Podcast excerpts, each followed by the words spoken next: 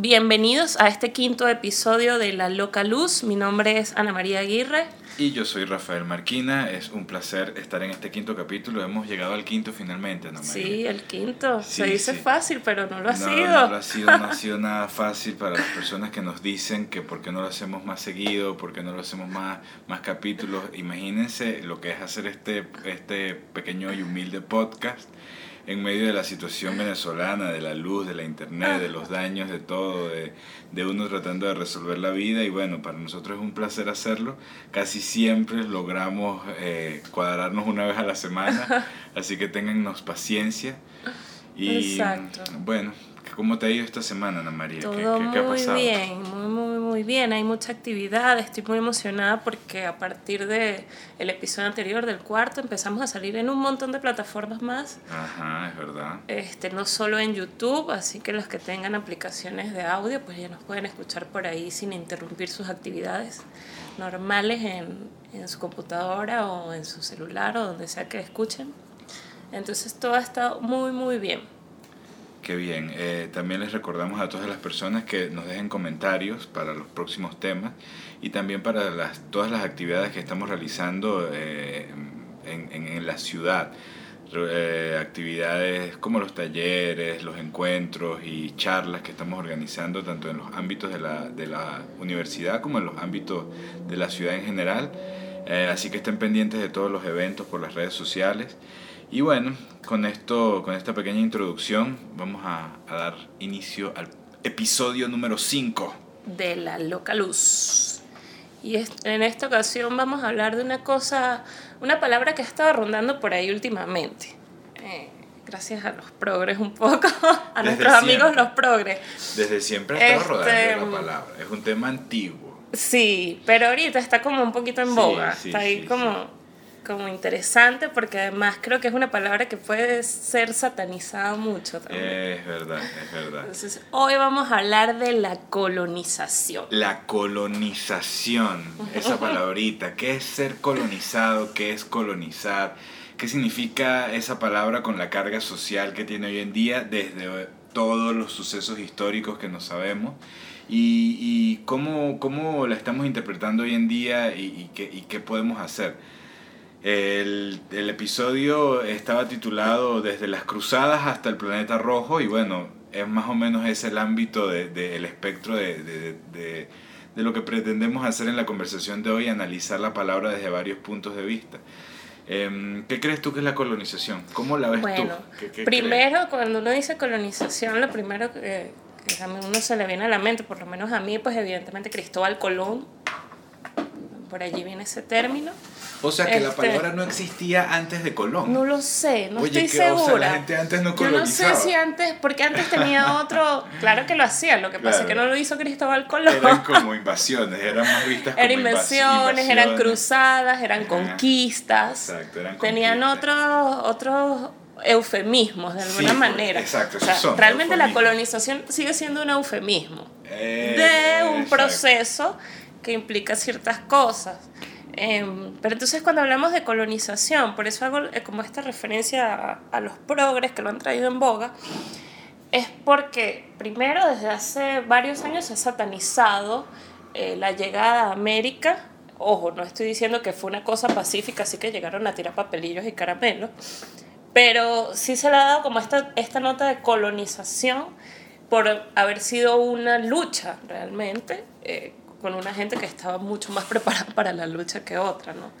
Eso sí está.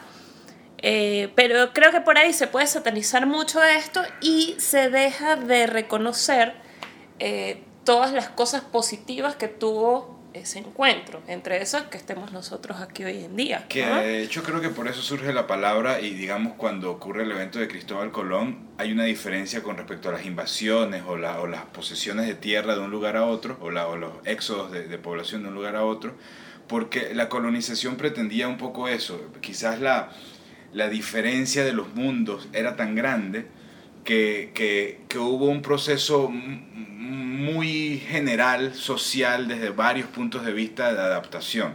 No fue solo una conquista militar, no fue solo una invasión territorial, no fue solo una, una posesión de poder, sino que hubo todo un encuentro de, de mundos en ese evento.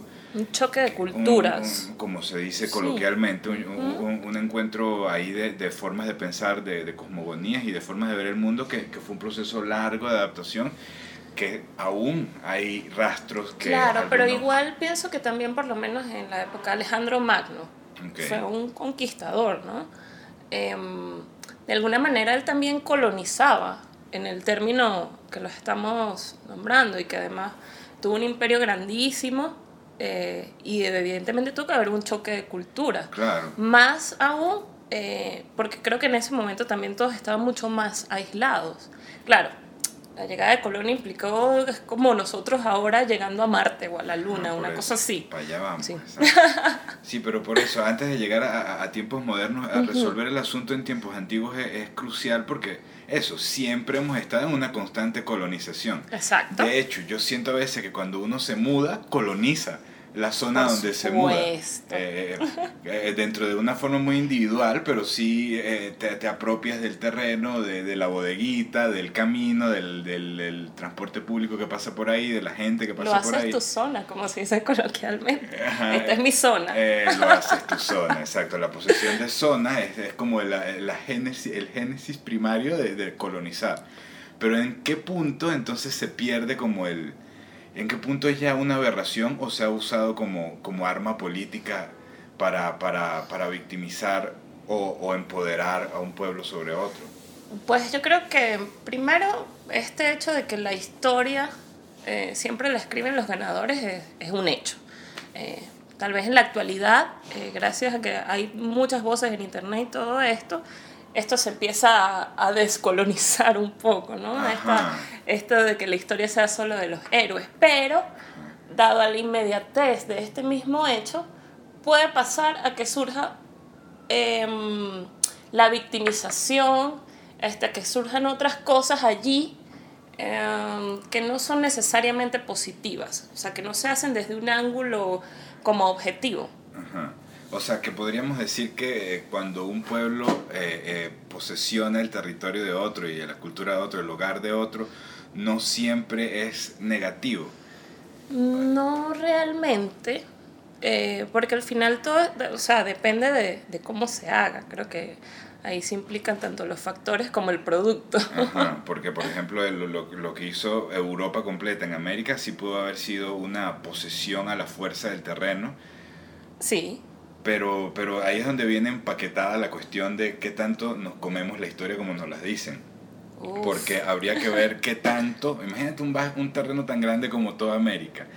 Tuvo que haber de parte de los que estaban aquí cierto ciertos eh, procesos que no tienen que ver con lo violento, sino con otras formas de adaptación eh, que, que, que, que, que, no tenían que ver necesariamente con que el otro ejerciera la fuerza, pues, necesariamente. Pero esos hechos no quedan en la historia registrados de una manera tan contundente porque no se le puede sacar tanto provecho político, pues. Exacto. Siento que, que de hecho es la forma natural cuando cuando las personas, fíjate, con el proceso de, de, de emigración, de éxodo uh -huh. de los venezolanos, uh -huh. que se critica mucho eh, cuando el venezolano tiene, agarra el acento del sitio donde se fue. Oh, sí. Eh, ahí, ahí eh, ya, es, ya pasamos a la palabra transculturización o, o, o, o, o eso, mezcla de culturas, pero de alguna manera necesitamos pero, adaptar exacto. Entonces, el acento. Es, es como, ¿por qué eso está mal? ¿Por qué quedarse pegado en ciertas cosas está mal ajá, o no? Ajá, o sea, porque al final es eso. O sea, si tú te vas a otro país, eh, sea el caso tomando el tema de la emigración, eh, y tú pues a veces lo puedes hacer naturalmente, a veces porque necesitas adaptarte y ya cambias. Eh, y incluso ese cambio que, o sea, así tú eh, generes un cambio en ti mismo, también estás generando un cambio en tu ambiente. Hay como una relación que puede ser simbiótica o no. Uh -huh. O sea, puede ser favorecedora o no. Uh -huh. Entonces creo que um, ese, esa palabrita, la colonización, siempre se utiliza como eso, como para satanizar, como que hay una transformación este, a raíz de alguien que ejerce el poder. Uh -huh. Nunca se ve como iguales. Uh -huh. Entonces, tal vez... Eh, e incluso en, siento que en, en, en, en, las formas pasadas o, o de mi niñez, la, la, la palabra refería incluso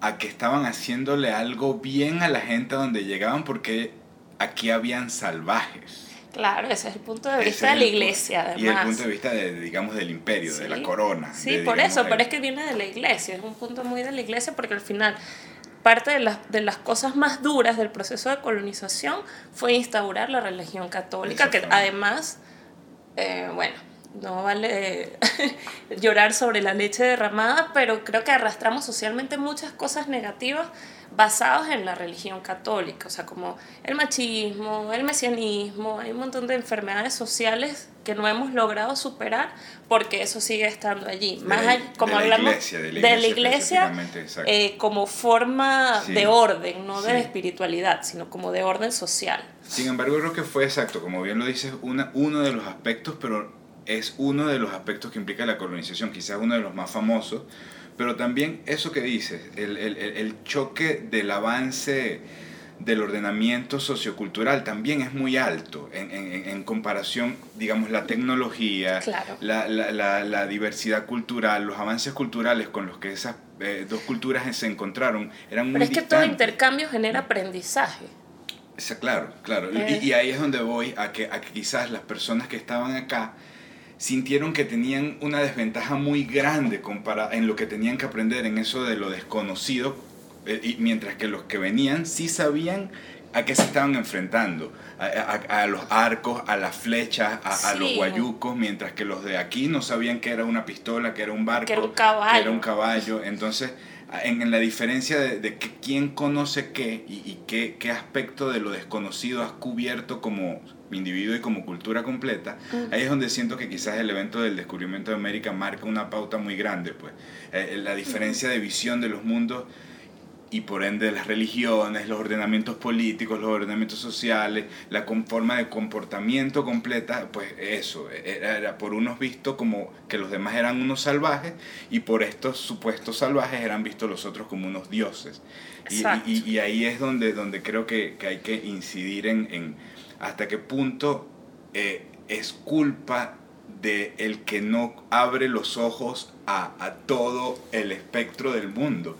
Y se deja hay, personajes muy famosos que recuerdo que, que, que, que eh, esta, esta, famosa chica, creo que fue la, la, la de Pocahontas, que son personajes que eran de la cultura americana, nativa, pero que lograron de alguna manera adaptarse con más agilidad a la, a la versión europea del mundo y se convertían como en los primeros emisarios. Había una muy famosa que no me acuerdo cómo se llamaba, em, la, la Mira que siempre son como mujeres, está por lo menos la figura de Malinche en México, que, es la que llaman la maldición de Malinche, que fue como la que, ella creo que fue de las primeras que aprendió el español y pudo comunicarse, pero al final ella como que traicionó unos secretos allí hay todo un tema ahí místico, ahí bien interesante. Este, qué loco que siempre sean mujeres. Ah, sí, porque es, la, es una figura que, que, pues, que, permite como eh, pasar ciertas barreras, estas barreras de la violencia física o, de, o, de, la, o de la agresión inmediata, y por eso como que puede llegar a tener más permiso y, y, eso, y está más acostumbrada a usar las armas de la agilidad y de la astucia, de, la, de, la, de la oratoria, para poderse abrir camino.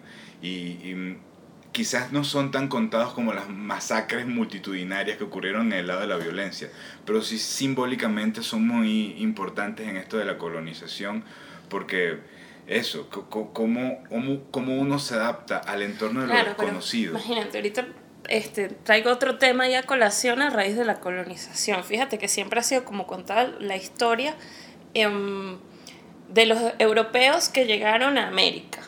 Entonces, como que eh, los tipos con espadas mataron indios que iban con arco y flecha, ¿no? Pero también hay otro tema de la colonización que lo seguimos arrastrando y lo seguimos viviendo, que es el tema de la santería, que viene a raíz de todos los negros, esclavos, africanos que también llegaron, que es una historia, no es que no esté contada, pero que en ese tema de ese orden religioso no se conoce tanto. Hay como mucho prejuicio sobre eso la gente que me ha leído sabe que me gusta mucho ese tema, me interesa mucho, eh, antropológicamente sobre todo. Este, y fíjate que, bueno, para hacer un resumen, eh, nosotros como latinoamericanos eh, vivimos el sincretismo religioso. Esto es, la mezcla de las religiones africanas, un poco de las indígenas con la católica, porque en esa época pues los esclavos eran tratados como animales, no podían tener su religión, no podían hacer las cosas que hacían en África, entonces ellos lo que hacían era disfrazar sus santos, sus orillas, todo eso con figuras de la religión católica. Entonces por eso nosotros tenemos unos santorales tan grandes. El día de San Juan, el día de San José, el día de aquel, el día del otro, que además son bancarios. pero que vienen a raíz de eso. Y además estoy seguro que todo el mundo conoce a alguna doñita que es muy católica, pero de repente, no sé, se echa un baño con azúcar para que le llegue la plata, se pone un cordoncito rojo con un Prende un saumerio. Exacto, todas esas cosas que vienen de allí, de, de las religiones paganas, por decirlo de alguna manera. Entonces, eso también es parte de la colonización puede ser satanizado o no según el punto de vista de cada quien, pero como ves, siguen siendo transformaciones. Sí, es, la, es la eterna lucha entre los conservadores y los que están tratando de abrir cancha en un mundo nuevo y los que se quieren quedar en el mundo seguro. Entonces ahí es donde, donde, donde esas visiones pues van generando, ahorita que lo mencionas, eh, si, el, si bien hay un sincretismo eh, religioso marcado, creo que nosotros como los latinoamericanos somos un sincretismo absoluto de cualquier cosa. Y, en la, y, en, las ciudades modernas, en nuestras capitales modernas, ya no es solo esa versión occidental de la imposición étnica, por decirlo de alguna manera, sino que ya es la oriental, la árabe, la, la pop, la, la, o sea, por eso, eso que decían en los libros de primaria, y que bueno, las razas son sambo, mulato, blanca de orilla, blanca no sé qué tal, es como fuck off, o sea. ya esa versión de la colonización. no, no, no, es válido, no existe. Y aunque hay que asumir eh, y sacar las cuentas y, y de, de, todo lo que pasó durante el proceso de, de Europa viniendo a América, también hay que entender que era inevitable de alguna manera y, y, esos procesos son inevitables, el, traspaso de, la vida del lugar. Fíjate la diferencia que hay, toda esta herencia social, la diferencia que podemos tener nosotros latinoamericanos después del proceso de colonización con la que tiene Estados Unidos, por ejemplo. Ellos realmente sí tienen una distinción racial mucho más fuerte, más marcada socialmente en la actualidad Claro, nosotros nos colonizaron españoles, portugueses, ellos los colonizaron ingleses. Se diría colonizar, si, si no fue Colón, ahora estoy con la duda. Este, pero fíjate, por lo menos en Estados Unidos, el racismo no niego que en Latinoamérica no, exi no niego que en Latinoamérica exista porque sí existe, pero es distinto. En Estados Unidos es mucho más marcado, mucho más sectario, eh, mucho más geográfico también. Uh y bueno, este, creo que ahí podemos, viendo eso así como a vuelve pájaro, podemos ver que no todas las transformaciones son iguales.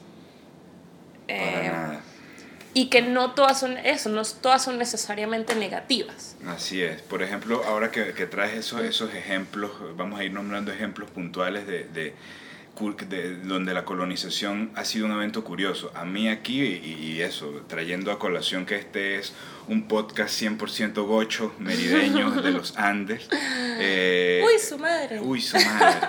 Ah, mansa calidad. Mansa calidad de, de podcast. De podcast. Em, tengo que mencionar a los nevados y ah, esos pueblos del sur, digamos en general, cómo, esa, cómo, cómo las montañas llegaron a ser una barrera muy fuerte en el proceso de colonización y mientras más alto y arriba estabas, más tardó en la cultura europea occidental en llegar. Y el proceso de los nevados aquí, el, el, pueblo que queda detrás del pico, como escondido detrás de esa gran muralla que, que, que, es la, la, la, montaña aquí de María la Sierra. La Sierra Nevada. Y bueno, ese lugar quedó encapsulado en el tiempo y tiene una cantidad de situaciones especiales. Em, ejemplos como este me hacen recordar lo que veía en los programas de, de televisión por cable cuando tenía televisión por cable, porque ya este proceso de degeneración social no le permite uno tener cable para la gente. La colonización del comunismo. La, y la colonización de los servicios, eh, a que allá voy, porque no es solo la, o sea, la colonización es todo, es, todos los, es todas las formas de vida. Ahorita, ahorita que traes ese ejemplo de, los nevados, me encanta porque sí, hay una muralla ahí, hay un pueblo muy interesante, yo de hecho estoy escribiendo ahorita una novela sobre ese pueblo allí. Eh, porque he ido muchas veces y me gusta mucho, pero fíjate, ¿qué Yo pasa? No he ido nunca. ¿Ves? Tenemos que Ve, ir. Hay que ir, hay que ir. ¿Qué pasa cuando no hay colonización? Fíjate. Ajá. Em, yo una vez estaba haciendo una investigación para unos documentales en Macanao, en Margarita. Nosotros conocemos la parte de la Asunción, normalmente Macanao es como el otro lado de la Sí, isla, sí, sí. que está muy aislado, que de repente van algunos surfistas por ahí, que es una cosita chiquita. Ahí sí he ido. ¿Qué pasa? Como ese lugar hasta hace muy poco era como muy difícil de llegar ahí, como la parte realmente donde están las casitas, los pescadores y eso, ¿qué hacía esa gente? Mezclarse entre ellos. Ajá. Claro, son como un grupito de familias que se mezclan entre ellos, que además arrastran un montón de enfermedades genéticas, eh, que es muy loco porque nunca, nunca ha ingresado como un gen que les impida reproducirse. O sea, ellos se reproducen normal, pero tienen un montón de enfermedades. O sea, hay niños que se mueren antes de los 10 años porque tienen un trastorno allí, qué sé yo, hay un montón de cosas. Entonces, ¿qué pasa cuando no hay colonización o cuando no hay ingreso de una gente exterior? Cosas como esta. Exacto. La naturaleza exige que hayan transformaciones, que hayan intercambios, para que la vida continúe en una progresión normal o incluso positiva. Y sin ir muy lejos, es peligroso para el mantenimiento de tu vida o de tu tribu o de tu casa que tú no sepas que hay otro pueblo que tiene metralletas. Exacto. O hay otro pueblo que tiene internet. Eh, cualquier justificación para, la, para la- el, exceso de conservación o el aislamiento de una cultura termina en la propia autodestrucción, en su autodestrucción, pues eh, eh, es inevitable. Por eso la colonización sí tiene un aspecto positivo que es natural, es parte de la naturaleza, la, la- la migración de una especie o, una- o de un grupo de individuos hacia otro sector para transformarlo y así.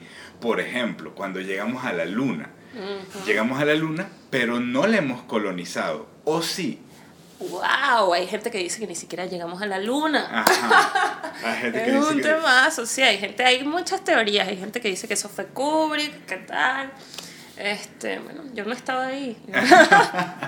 Pero A mí solo me queda creer en la documentación, Pero ¿no? fíjate cómo surge ese evento. Pues llegamos luego de toda la Primera, la Segunda Guerra Mundial, empieza la Guerra Fría y ya pues la- el, el- el humano conocía todo el planeta. Exacto. Ya, ya no había terreno más que empezar a, salvo ciertas cosas especiales, y el océano del cual vamos a hablar ahorita. Ah, ok. Eh, eh, eh, pero ah, pero en la cuestión de la luna, surge como una necesidad de, mira, se nos acabó el territorio aquí y tenemos que marcar poder.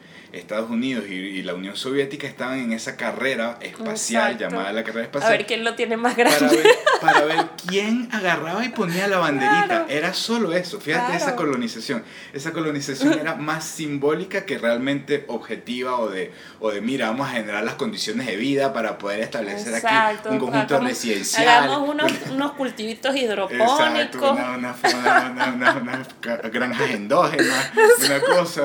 no, verticales la luna.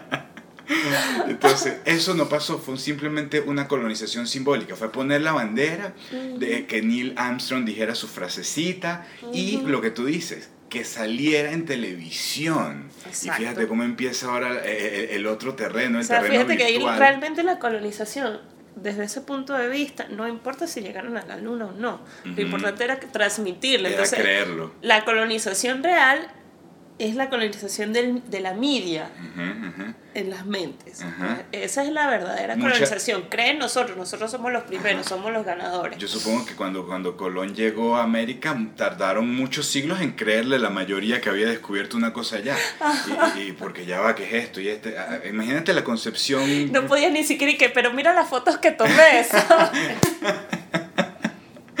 no podía.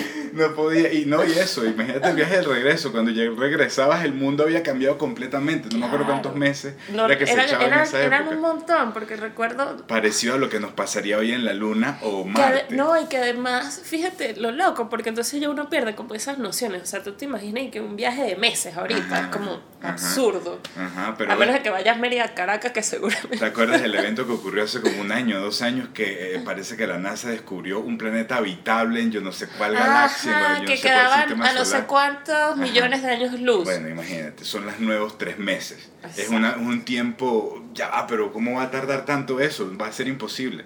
Pero es bueno que el ser, pero fíjate cómo es, no es que es bueno, es inevitable que la vida vaya poniendo su esporita, aunque sea simbólica, en el punto, en el próximo checkpoint. Él tiene que ponerle el, el, el, el, pin al próximo punto de reconocimiento. Y por eso, bueno, estamos trazando ese mapita Luna, Marte, tratando de llegar. ¿Tú sí quieres que lleguemos a Marte antes de que nos muramos? Yo confío en Elon Musk.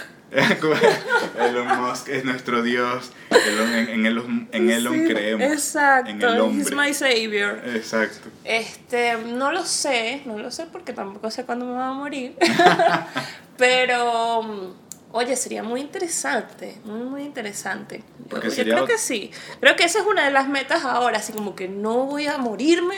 Hasta, ver ese proceso de colonización. exacto, exacto.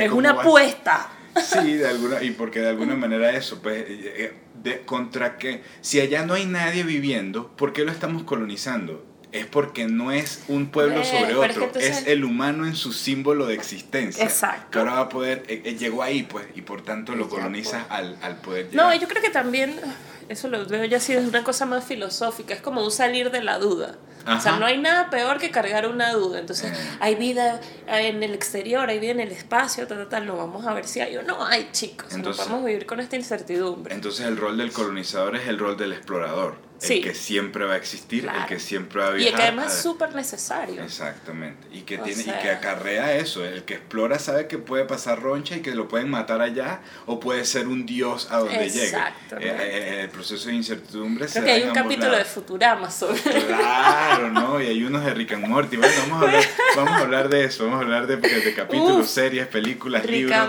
que tengan que ver con este temazo de la colonización. Sí, sí. Y esperamos que ustedes en sus comentarios puedan, bueno, eh, sugerirnos y ampliar nuestros conocimientos respecto a la colonización. Les recordamos que esta es una conversación entre amigos y no pretendemos imponer nada. Imponer ninguna versión.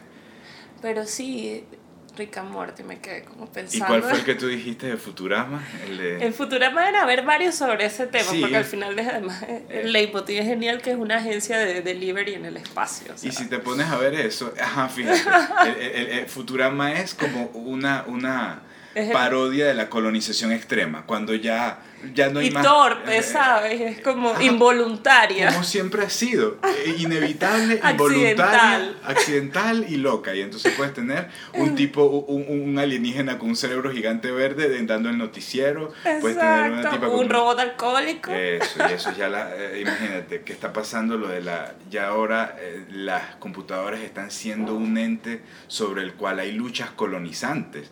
Ya la computadora está colonizándonos, o nosotros a ella, o como es la cosa. Y empieza ese, mm. ese proceso de invasión del terreno privado del cuerpo. Nos colonizan el cuerpo. Exacto. Fíjate, hay una serie que se llama Years on Years. Ay, tú me han dicho esa serie. es de la BBC y me encanta porque es con Emma Thompson. Ay, tengo que eh, Bueno, spoiler alert, el que no lo haya, la haya visto, pero esta es una cosita muy chiquita que hay allí. Em, en el primer capítulo, eh, bueno, hay una familia y tal y todo un cuento, entonces hay como todo un tema con una de las hijas adolescentes que siempre tiene como una, una mascarita de Snapchat, pero ya en, en realidad aumentada y qué sé yo. Ah, imagino. Y entonces la familia como preocupada, entonces es que no, habla con nosotros y tal. Entonces la chama le dice, no, bueno, ya que les puedo hablar y tal, bueno, yo quiero decirle que yo soy trans. Entonces la familia como que, ay, pero, o sea, por, qué tontería ser transexual ahorita en el 2026, creo que se desarrolla la serie. No pasa nada, hija, o sea, que quieres tratamiento hormonal, vamos a ver qué vamos a hacer. Entonces la chama como que, ¿ustedes qué les pasa? Ya, yo no soy transexual, yo soy trans se me olvidó la palabra, es como transtecnología, algo así. Ella realmente lo que quiere es transformarse en data. Ajá. Transdata. Entonces hay como una cosa allí a ah, raíz de eso genial. Sí, eso lo habíamos comentado la otra vez. Sí, sí. Ah, no sabía que eso era years and years. Years and years. años y años se llama. Sí, porque además se desarrolla en un periodo como, como de 20 años, si no me equivoco. Son seis capítulos. Eh, no voy a decir en dónde la pasan porque yo No, sí, soy... eso, eso, eso. No- nosotros aquí Yo sabemos... soy medio Cristóbal Colón con... No, sabemos mover con el parche en las aguas caribeñas. Exacto. Eh, sí, bueno, esa, um, Rick and Morty y, y obviamente Futurama lo tratan desde el punto de vista de la ciencia ficción y incluso ahorita que estamos hablando de lo de Marte, la película, todas las películas de colonizar Marte, recuerdo mucho la de Matt Damon que se quedó solo. Ajá, la de las papas, ese... El proceso de soledad que tiene que afrontar el que llega por primera vez a un mundo Moon, desconocido. ¿Has visto Moon? Luna, oye, esa Ajá, es que muy esa es buena. la del hijo de David Bowie. James Duncan. Ajá, es, Es muy buena, muy Moon buena. es increíble. Que es también eso, la soledad, el silencio, Ajá. el... Bueno, hay otro montón de cosas Todos los colonizadores viven ese proceso porque tienen que irse muy lejos del hogar. Colonizar Exacto. es estar lejísimos del hogar. Si no, no estás colonizando, si Exacto. no estás visitando. No es para cualquiera. No es para No cualquiera. para cualquiera. Eh, y bueno, esto de la luna, yo supongo que habrá Sí, mucha yo gente. creo que fíjate también ese tema de colonizar y ser colonizado eh, puede tener puede estar satanizado mucho por ese mismo miedo eh, que, que se nos genera individualmente eh, y nos genera un prejuicio y un rechazo. O sea, llega un colonizador, un tipo que exploró, que no sabemos de dónde viene, qué sé yo, todo lo que ha pasado a este lugar donde estamos nosotros muy tranquilos, que además no nos atrevemos a ir a otro lado. Ujú. Entonces ya eso te hace pensar que hay una relación de poder desequilibrada, porque Ujú. ese tipo puede más que yo, si llegó hasta que quién sabe cómo. Buen análisis, es cierto, es cierto. Y por eso es venerado por lo general o temido. Venerado, cualquiera, temido, pero o sigue temido. siendo un dios, sigue siendo una Exacto. figura en un Ajá. pedestal. Y- e incomprensible. Llega a ser vino del mundo de los conocidos, de allá de donde yo no puedo llegar. Vino de allá. Exacto. Y yo creo que también por eso eh, mitológicamente, narrativamente nos atrae tanto esa figura de- del conquistador. Y es parte de la vida misma, el, el- la figura del conquistador explorador, ya sea en la versión violenta o en la versión pacífica. Exacto. Y yo creo que también, ahora que lo pienso también y me voy a mi infancia, es que uno cuando era pequeño que, que hacía desastres también tiene que ver eso. O sea, el, el no te montes allá, no te subas allá, Ajá. todas esas cosas es no. ¿Por qué no? Vamos a ver qué hay allá. Ajá. Uno va colonizando su Uno va colonizando así sea tu- el cuarto de tus padres donde no te dejan entrar o lo que sea, esas cosas, porque uno necesita saber más. Uno sabe que el mundo tiene unos límites, pero que hay cosas más allá de esos límites. Y ahora que lo pones en el ejemplo bebé, también siento que, aparte de uno querer ver cómo es el sitio, es también llegar a que el, el- ya sea inconscientemente, que el sitio se tenga que adaptar a ti inevitablemente. Es un intercambio, una alquimia matemática, pues es, un- es uno por uno. El- el- el- a- al tú querer obtener el beneficio de esa laguna mágica que quedaba allá, eh, más allá del desierto donde nadie había llegado, también pues tú vas a alterarla al estar ahí y ella va a dejar de ser la cosa sola y paradisíaca que era antes. Exactamente. Eh, eh, y ese proceso pues es, es irremediable en, en- en todo lo que hacemos. Por eso creo que desde la local luz estamos enviando un mensaje a que le bajemos dos a todos estos eh, puntas políticas que le quieren sacar a esta, a esta, a esta palabra. Y eh, Exacto. sobre todo ahorita con lo de, lo, lo de los gringos o, o lo del mundo occidental. Sí, además ahorita y hay un tema, Como que ellos impusieran su cultura. hay un tema este que es como el, el cultural appropriation, la apropiación Ajá, cultural, que es, me es. parece la Ajá. cosa más innecesaria y absurda del mundo. Hace unos días vi un video de esos que ruedan por allí por internet. Entonces está como un chamito así rubio, no sé si es en un high school o algo así. Y el chamo tiene unos dreads. Así. Entonces llega una chama negra que se los va a cortar, que va a buscar una tijera, famoso, este, sí, sí. porque eso es cultural appropriation y tal, y es como, wow, o sea, Sí. habiendo tantas cosas, existiendo tantas cosas por las cuales luchar en el mundo, El tema de lo de López te vas a caer a pasiones por eso. AMLO, López Obrador, eh, le dijo algo a Carolina Herrera que había usado en su colección Ajá, unas la- pintas. Sí, los tejidos mexicanos tejidos sin mexicanos. pagar ningún derecho de autor, Ajá. que además es funny cuando tú eres izquierdista y hablas de derechos de autor. Eh, eh, sí, no, por eso, por eso. Súper contradictorio, pero creo que, fíjate, Ajá. eh, todas esas cositas se usan como discursos para dividir, Ajá. para dividir, para dividir, para dividir, en vez de, de generar empatía, generar intercambios. O sea, yo sí creo que hay cosas que se deben tratar con respeto, pues, y evidentemente... eh, una cosa es robar, otra cosa es generar intercambios, ahí hay como mucho tema. Eh, pero estas cosas así se salen de proporción porque lo que busca son, eh, bueno, en el caso de esta chica que le quería cortar los dedos, es como, chama, estás pagando tu arrechera de otra cosa con ese pobre chamo. Y en el caso de AMLO es generar ruido.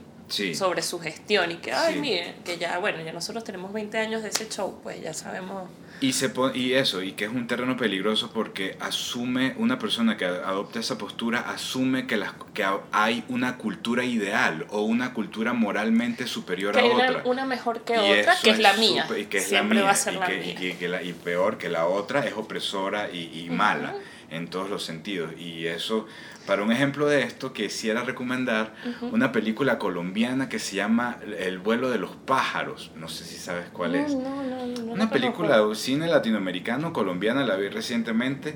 Y habla, narra el proceso ah, desde los años 50, 60, creo que comienza en los 60, en donde eh, empieza ese proceso de, en la frontera de La Guajira, en, Colombia, cómo ahí se empieza a generar el narcotráfico y la venta de mm. drogas en general a partir de, de, de, los guajiros que se mantenían muy aislados de Occidente y que empiezan a darse cuenta de que los gringos empiezan a pagar mucho por, por la ganja o por la coca.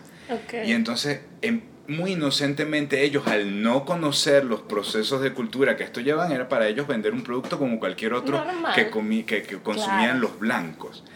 Luego de eso y de la degeneración o, o, o, necio o terco aislamiento de muchas de, estas de, esto, de estas familias o tribus, pues eso comienza a degenerarse con los años y con las décadas en toda la, la narconovela que está en la frontera instaurada, en todos los, en, tanto en la de México como de Estados Unidos, en todas las fronteras latinoamericanas está instaurada esa narconovela y luego de ver la película, a mí me quedó como aprendizaje que eso no es culpa de la raza, de la cultura occidental, es culpa de la cultura india, de la que, digamos, no sé cuál será el término correcto, pero en este caso de los guajiros.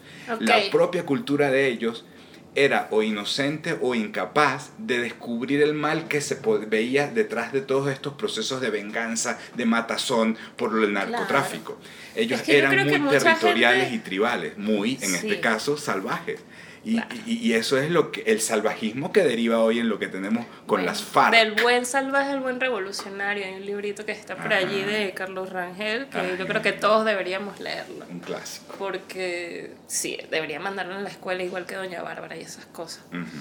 Eh, porque además no todo se puede justificar a través de la inocencia. Hay como sus, sus detalles y sus cosas, pero también bajo este mismo discurso, más el él sabe más, yo sé menos, se escudan muchas cosas allí, que es como, oye, tampoco puedes ser inconsciente de, eh, de todo lo que está sucediendo porque las cosas se ven, pues, las cosas están. Tendría que ver la película, ¿verdad? Y, y, la inocencia se paga con la muerte directa, que es el, el, el, por la razón por la cual existe el explorador porque el explorador no puede quedarse con, oye, ¿qué habrá más allá? Y si más allá hay un bicho que viene y me mata, si más allá hay un monstruo, si más allá hay... Y por eso incluso estamos tratando de llegar al planeta lejano en aquella, en aquella otra galaxia. para ver qué hay. Siempre estamos tratando de ampliar el espectro de lo conocido a través de esta figura de la colonización o de nuestra postura como humanos en el sitio que no, que no nos conoce, que no, que no sabe lo que somos. Y, y, creo que, bueno, que volviendo al punto, no deberíamos satanizarlo, como dices. Exacto, tal vez podríamos buscar algún sinónimo, pues, porque yo siento que, es, que ya la colonización, eh, por tener todo este estigma de colonia y todo esto, pues, eh, tal vez la gente se estrila cuando escucha la palabra colonización. La mayoría de los españoles ven esto como, como bueno, pues e incluso en la educación primaria de ellos el proceso de, de colonización se enseña como algo que ellos hicieron un favor porque aquí era una locura. Entonces ves como los dos mundos, quizás la parte progre surge porque esta otra parte está muy imponente. Pero es a la defensiva, o sea, eh, digamos en el discurso, es a la defensiva. Por eso tampoco creo esta cosa... Eh, que ha salido, bueno, esto también es parte de los movimientos progres, eh, tanto en Estados Unidos como en Latinoamérica, esta cosa de reivindicar el daño que nos hicieron los colonizadores y que en Ah, algún sí. momento salía este Es como que. España le tiene que pagar una indemnización Qué- y qué- es como Qué mayor ridiculez. o sea, es totalmente sin sentido y es eso, solamente para lebrestar pasiones, bajas pasiones. Para Además. las bajas pasiones. Bueno, por eso lo, traímos, lo trajimos a colación hoy el tema, porque creemos que sí necesitamos pensar sobre él. Em, no sé eh, qué otra cuestión de... Ah, bueno, lo que te quería comentar antes, ya para ir Ajá. finalizando el tema, lo de la colonización del océano. Ajá. A mí eso me ha parecido un A mí me llama mucho la muy atención. curioso y es uno de los más... No sé por qué me da como me más encanta, magia que la del espacio. Me encanta, sí. Porque siento que la del océano es como factible. Es como posible. Sí, es solo echarle creo- bola. creo que- Tecnología, paciencia. Sí se puede, sí se puede.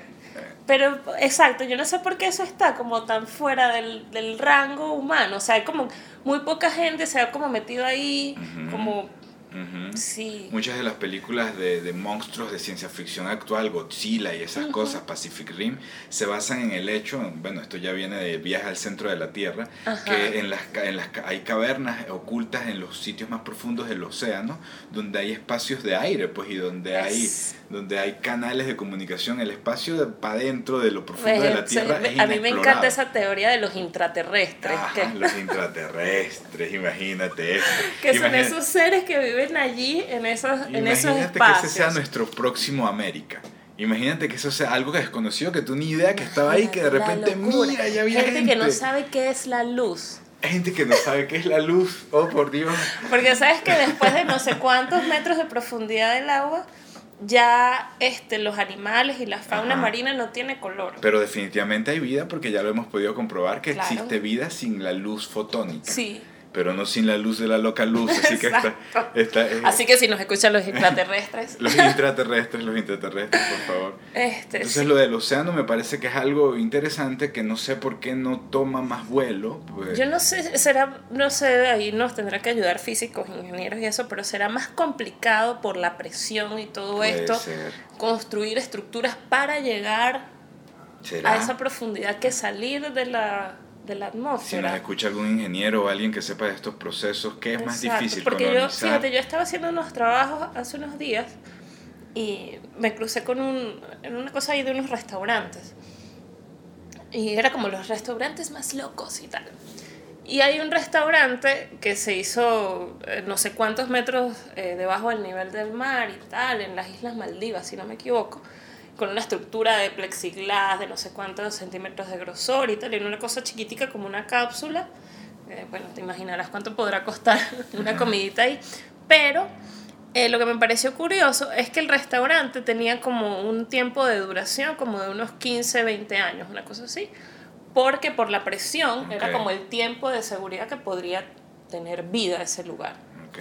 Entonces no sé si eso, si sea más probable, porque fíjate, hay estaciones espaciales que tienen años y años dando vueltas alrededor de la Tierra, hay satélites artificiales y un montón de cosas, pero no sé si debajo del agua...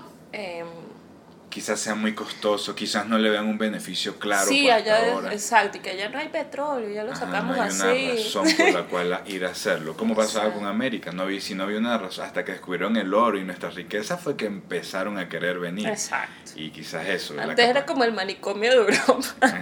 o eso, o ellos no entendían bien qué era, imagínate, no, sabían ni en el mapa cómo era, no tenían un mapa claro del planeta. Yo siempre he pensado cómo hacen los mapas. Bueno, bueno Ahora que me me echando- fui, pues, pero... echándole mucha Pero qué bola. loco, ¿cómo hacían antes los mapas sin... Iban recorriendo las costas, los cartógrafos iban Ajá, siempre dibujando. me- me el parece que es una cosa Humboldt bellísima. Hacía eso, los cartógrafos. eh, sí, pero compleja. Y se va haciendo a partir de luchas de poder. Así de sencillo, como cuando tú dices, Epa, ¿cómo tú sabes que la parcela de la finca dura hasta aquí? Porque el vecino tuyo estaba queriendo quitártela. O porque había Doña que Bárbara, la Ajá, cerquita algo y- así. Entonces los procesos de delimitación es eso, la, la frontera es una excusa, una excusa para, para establecer eh, espacios conservados, pero a la vez, al, al establecerse, ella sabe que se va a destruir. Y por mucho que tú pongas una frontera, ella se va a destruir por, por, por, la, por la vuelta que le busque. E- Ella es falsa de alguna manera, siempre. Al existir, estás propiciando que sea cruzada por el explorador que se atreve a Exacto. pasar por la aduana y Por eso, es como Sí. la tentación, es Ajá. eso. Es como, mira, no puedes pasar aquí, ¿cómo que no? como que no, así hemos crecido todos. Exacto. Ahora, hay Sí. gente que no, hay gente que no es exploradora y tú le dices, no puedes pasar aquí y ahí se queda. Son gente Sí, muy obediente. Sí, pero está bien porque todos somos necesarios ajá, en la hace- jerarquía Hace falta el que se social. quede cuidando el castillo, claro, Claro. que sí. Claro, por eso, por eso supuestamente las personas nocturnas, la gente que no puede dormir de noche, tiene como una herencia ancestral Ajá. de que eran los que se quedaban Ah, cuidando, fíjate, tal, y entonces como que en su organismo, sus, esos son los ritmos circadianos, si no me equivoco que se llama, eh, pues tienen como ya eso, yo soy una de esas personas, Ah, pues mira, yo mira. puedo estar súper cansada, pero yo no me acuesto a dormir antes de las 12 de la noche. Ah, mira, quizás eso explique muchas cosas Entonces- de, de nosotros los diseñadores y comunicadores sociales. Puede que ser. estemos acostumbrados a estar más tarde hablando, porque nuestra función la Exacto. noche la propicia. Exacto. Es de, es de hecho en la Exacto, noche y que estar sale la- alerta y estar pendiente Ajá. y estar como en otros procesos allí, no tan guerreros del día. Por supuesto que existen otros ámbitos de, de- de colonización, pero ya cerrando el, el, el Eso les capítulo de hoy. toca a nuestros Y lo, oyentes. lo quiero dejar ahí en puntos suspensivos, por ejemplo, la, la, la colonización de las otras dimensiones y el la rol del chamán. colonización de la pareja.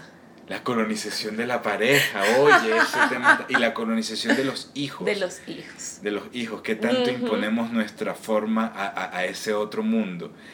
Oye, hay muchas colonizaciones. Hay Ahorita muchas Lo de la colonización del mundo onírico y de las otras dimensiones, Mm, como lo de la muerte, es un Temazo, temazo. me encanta. Ahí recomiendo The OA. ¿Han visto The OA? The The. Original Angel. Ajá. Ah, bueno, la eso, la- no solo la realidad objetiva existe, existe la realidad simbólica o mística y hay que tenerle bastante cuidado. Ah, y con eso creo que... Con esto nos despedimos y los dejamos ahí cabezones.